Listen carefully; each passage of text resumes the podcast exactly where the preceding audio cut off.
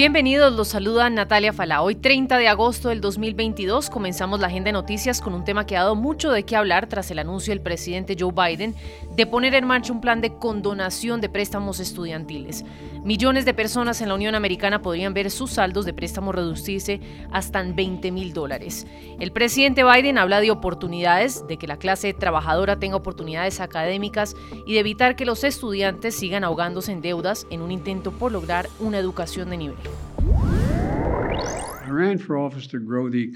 Me postulé por el cargo para hacer crecer la economía, desde abajo hacia arriba y hacia el medio, y cuando lo hagamos, a todo el mundo le irá mejor, a todo el mundo le irá bien. A los ricos les irá muy bien, a los pobres tendrán una forma de subir y la clase media tendrá espacio para respirar. Y eso ayudará a Estados Unidos a ganar la competición económica del siglo XXI, porque ¿cómo permanecemos como la nación más competitiva del mundo, con la economía más fuerte del mundo, con las mejores oportunidades del mundo? Es de esto de lo que se trata. Se trata de las oportunidades, se trata de darle a la gente una oportunidad, se trata de una palabra en la que puede ser definida Estados Unidos, posibilidades. Nuestras familias de clase media merecen espacio para respirar. Es la razón por la que me postulé. Este plan le dará la oportunidad a millones de familias que lo necesitan más. Pero ojo, no todos los que tengan deudas podrán solicitar condonación. ¿Quién califica? Hay varias reglas a la medida. Por ahora se conoce que personas solteras que ganen menos de 125 mil dólares califican para la cancelación de la deuda de 10 mil dólares. Si usted está casado, declara impuestos conjuntamente o es miembro cabeza de familia, califica para optar por la cancelación si sus ingresos son inferiores a 250 mil dólares. Es importante tener en cuenta que la elegibilidad se basa en el ingreso bruto ajustado. Quienes hayan recibido una beca Pell y cumple con los requisitos de ingreso que mencionamos, usted también califica para una cancelación de deuda de 10 mil dólares. Ahora bien, la noticia del presidente Biden ha desatado un intenso debate. Pese a que el programa de préstamos federales viene desde los años 70 con el objetivo de que más estadounidenses puedan estudiar una carrera universitaria, sin embargo, hoy el problema sigue siendo el mismo, el acceso a las universidades. Las matrículas y las tasas universitarias en Estados Unidos siguen creciendo. A eso sumarle el problema de que en Estados Unidos pedir préstamos es algo muy común y generalizado. Siete de cada diez graduados universitarios pidieron uno para poder estudiar y esta tendencia se sigue agrandando con mucha velocidad. Oigan este dato, en la era Biden 43,4 millones de estadounidenses deben un total de 1,6 billones de dólares para una media de deuda estudiantil de 36.800 dólares. Y todo parece indicar que los estudiantes de posgrado y doctorado suelen ser los que más deuda acumulan. A este problema sumarle además que los préstamos estudiantiles concedidos por el gobierno federal también acumulan intereses y eso hace que se encarezcan aún más los pagos a largo plazo. Millones de estudiantes siguen estancados sin poder pagar el total de sus deudas incluso años después de haber terminado sus estudios universitarios. Entre las opiniones sobre el tema hay quienes también señalan que hay muy poca supervisión de los préstamos que se siguen concediendo y que la medida del presidente Biden podría además disparar la inflación en Estados Unidos. Pues conversamos con el profesor de la Universidad de Georgetown, Eric Langer, sobre este tema y esto fue lo que nos dijo. Sería mucho mejor reestructurar las matrículas de las universidades, en particular de las universidades públicas, que son las que más estudiantes entrenan. Una de las razones principales por la cual el costo de matrícula ha subido tanto es que las legislaturas de los 50 estados, de los cuales las universidades dependen, han bajado mucho sus subsidios en, las últimas décadas. Creo que es hora que los estados empiecen a apoyar más a las universidades económicamente y así permitir bajar los costos de educación para sus ciudadanos. No creo que esta medida vaya a disparar la inflación en Estados Unidos. Lo que sí es posible que la gente vaya a sacar más préstamos para su educación pensando que no van a tener que pagar o que prestan más volviendo a caer en la misma trampa del endeudamiento. Finalmente, mucha gente tiene esta deuda es precisamente porque no pudo terminar su educación y por lo tanto no pudo conseguir trabajo mejor remunerado. Es esa gente que va a ser más beneficiada y eso es muy positivo porque representa un lastre muy grave sobre su economía personal. Por otro lado, las voces críticas no se hicieron esperar y una de esas fue la de Nancy Pelosi, presidenta de la Cámara de Representantes. Señaló que el presidente no tiene el poder de condonación de la deuda y que eso debe ser un acto que le compete al Congreso. La gente cree que el presidente de los Estados Unidos, y esto es para todos, la gente cree que el presidente de los Estados Unidos tiene el poder para perdonar deudas, pero no tiene el poder. Puede posponer, puede demorar, pero no tiene el poder. Ese poder es un acto del Congreso. Importante también escuchar qué piensan algunos jóvenes que actualmente se encuentran estudiando en Estados Unidos y que fueron consultados por la cadena de noticias CNBC. Después de graduarme tenía 35 mil dólares de deuda. Actualmente tengo 65 mil dólares en deuda de estudiante. Yo me graduaré con cerca de 100 mil dólares de deuda estudiantil. No quiero estar en deuda toda mi vida y esto definitivamente podría hacer esto posible. La gente se aterroriza ante la posibilidad de no tener un trabajo, de no conseguir una pasantía, porque si no estás en una buena situación, apenas sales, entonces, ¿qué haces? Obtener el mejor trabajo posible para pagar esa deuda. Eso es lo mejor que puedo hacer.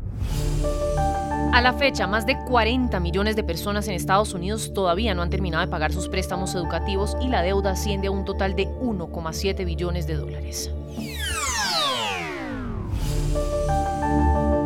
Cuenta regresiva para las elecciones de noviembre en Estados Unidos y los ojos esta semana están puestos en Charlie Crist, quien nombró oficialmente a Carla Hernández Matz, una mujer hispana, para que la acompañe como su compañera de fórmula para vicegobernadora.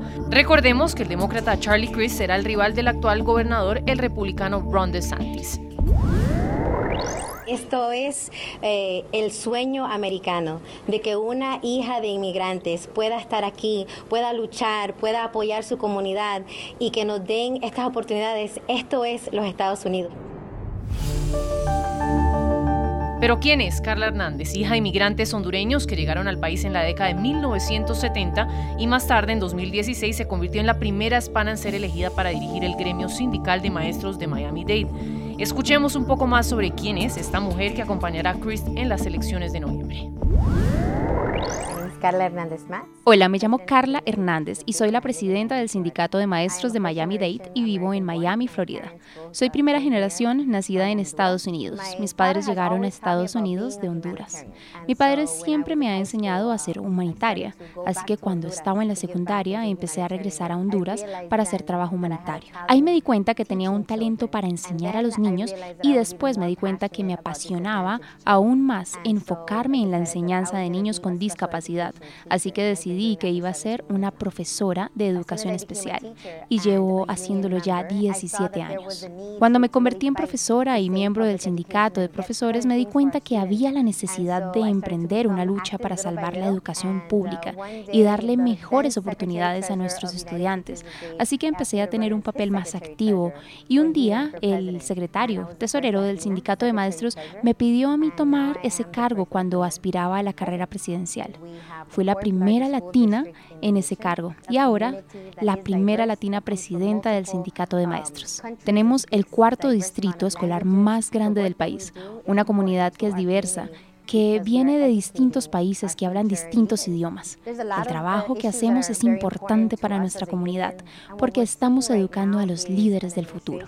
Hay muchos temas que son muy importantes para nosotros como sindicato y lo que vemos ahora es una administración y un gobierno al que no le importa la educación pública, que no le importa enseñar a los más pequeños, en especial a niños que hacen parte de las minorías. Así que esta es una lucha para nosotros, una lucha por nuestras vidas porque sabemos que la educación es un pilar fundamental en una democracia. Estamos aquí para seguir luchando y defender no solo a nuestros colegas y el trabajo que hacen porque sabemos que no les pagan bien y sabemos también que tenemos escasez de personal docente, pero también para seguir luchando por nuestros niños porque sabemos que como país podemos hacerlo mejor y debemos hacerlo mejor. Así que ese es nuestro mayor reto ahora. Ahí escuchamos un claro mensaje y su nombramiento podría dar además a Christ una campaña centrada en la educación pública, una arena en la que el actual gobernador Ron DeSantis ha tenido un éxito considerable al animar a su base conservadora con el apoyo a medidas reducidas contra la pandemia del coronavirus y políticas que limitan las discusiones en las aulas de clase en temas como la sexualidad y la raza. No cabe duda, y como bien lo ha expresado el demócrata públicamente, la educación será un caballito de batalla que pretende ganarle a su rival en contienda Ron DeSantis. El derecho de escoger para las mujeres y por supuesto la educación están en el frente del asunto, así como la accesibilidad de la educación para los floridianos. Así que creo que es fundamentalmente importante como un niño que creció y fue a las escuelas públicas y fue a la Universidad Estatal de Florida, pero adicionalmente mis hermanas que son maestras, mi padre que no solamente fue un doctor familiar, sino que también fue miembro del condado de Painelas en casa. Así que deberías hacerlo mejor para mejorar la educación y asegurarnos que lo que les enseñen en las escuelas son hechos. No sé por qué se quieren lavar las manos de lo que se ha enseñado, según el gobernador de Santis.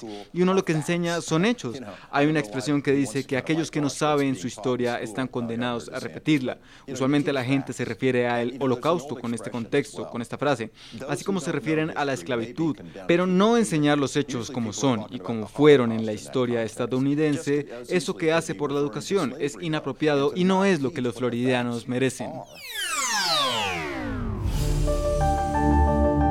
Y tenemos noticias en América Latina que marcan la agenda informativa. Sigue avanzando rápidamente la agenda del presidente Gustavo Petro. El mandatario le propuso a los grupos armados ilegales un cese al fuego multilateral como primer paso de cara a una negociación de paz. Recordemos que lo que busca el presidente Gustavo Petro con esta propuesta es que haya un alto al fuego en todo el territorio nacional para que haya un espacio de combatir las economías ilegales, que en su mayoría están centradas en la cocaína y la minería ilegal.